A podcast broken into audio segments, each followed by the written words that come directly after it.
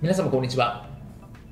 弁護士をしております中野秀俊と申します。今日のテーマなんですけれども他者から著作権を侵害していると通知を受けた場合の対処法というテーマでお話をしたいというふうに思います。まあ弊社はですね結構そのこう著作権周りの相談も多くて結構あるんですね、えー、ある日突然ですね弁護士から、えー、お宅のコンテンツは著作権を侵害していますという通知が来ました。どうしましょう？みたいな相談が来るのでここで回答しておきたいというふうに思います。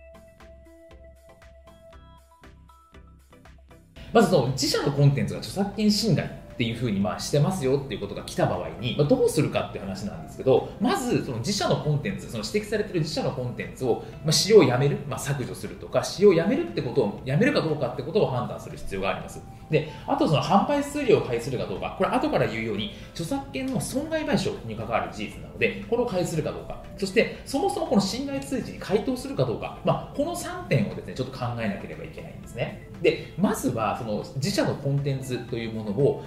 残すかどうか削除するのかどうか。この判断なんですけれどもよく言うのはその侵害が成立する可能性が高いと。もう明らかにパクっちゃいました。とかですね。似てますね。という場合については、まあ、即座にやめた方がいいかなというふうに思います。あの使用を続けてれば続けてるほど損害賠償の金額というのは大きくなります。なので指摘されたらすぐ辞めるということがあるかもしれませんというところですね。ただ信頼の性質の可能性が低い、まあ、全くそれを、まあ、異居性というんですけれどもそこを真似してるとか、それを根拠にやっているとか、そういうわけは全くなくって、たまたま、え、ちょっと似てるとか、ほぼほぼ類似性、まあ、異居性と類似性っていうんですけども、著作権侵害の2要件、異居性と類似性があるのかないのか、これないよね、明らかに一問だよね、みたいな話であれば、それは継続するって判断になるかなというふうに思います。なので、相手の主張が何を言ってるのかってこともすごく大事かなというふうに思います。で次に、まあ、販売数量なんですけれども、著作権の損害賠償の場合はですね、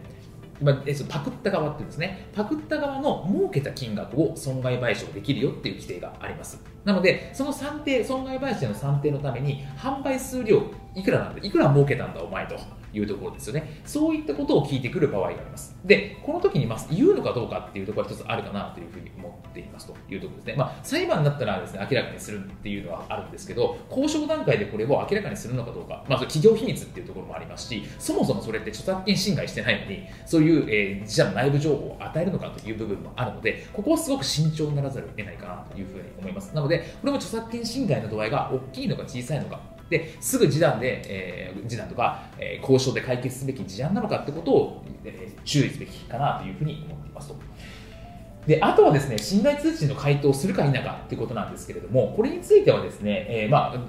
そしたら正解はないんですけれども、まあ、パターンとしては侵害を認めますとすいませんというところで、えー、要求の全部また一部を応じる旨の回答をする。で、侵害は否定する。侵害はしてないんだけれども、とりあえず指摘されたから利用を停止します。っていう行動であとは著作権侵害にはま応じませんですね、著作権侵害の請求には応じませんよって回答、まあ、こういうことがあると思うんですけどもこれも事前にやっぱり裁判になったらどうなるかってことをきちっと判断した方がいいかなというふうに思います。やっぱ続けば続くほど損害の額は大きくなるので、これに対してどういうふうにしたらいいのかってことをきちっと判断する。ってことは大事かなというふうに思うので、まあ、慌てずにですね、まず著作権侵害があるのか、あったあるのかないのか、使用を停止するのか、販売する量などを教えるのか、そして通知回答するのか、みたいなところをきちっと判断することが必要かなというふうに思います。本日も動画をご覧いただきましてありがとうございました。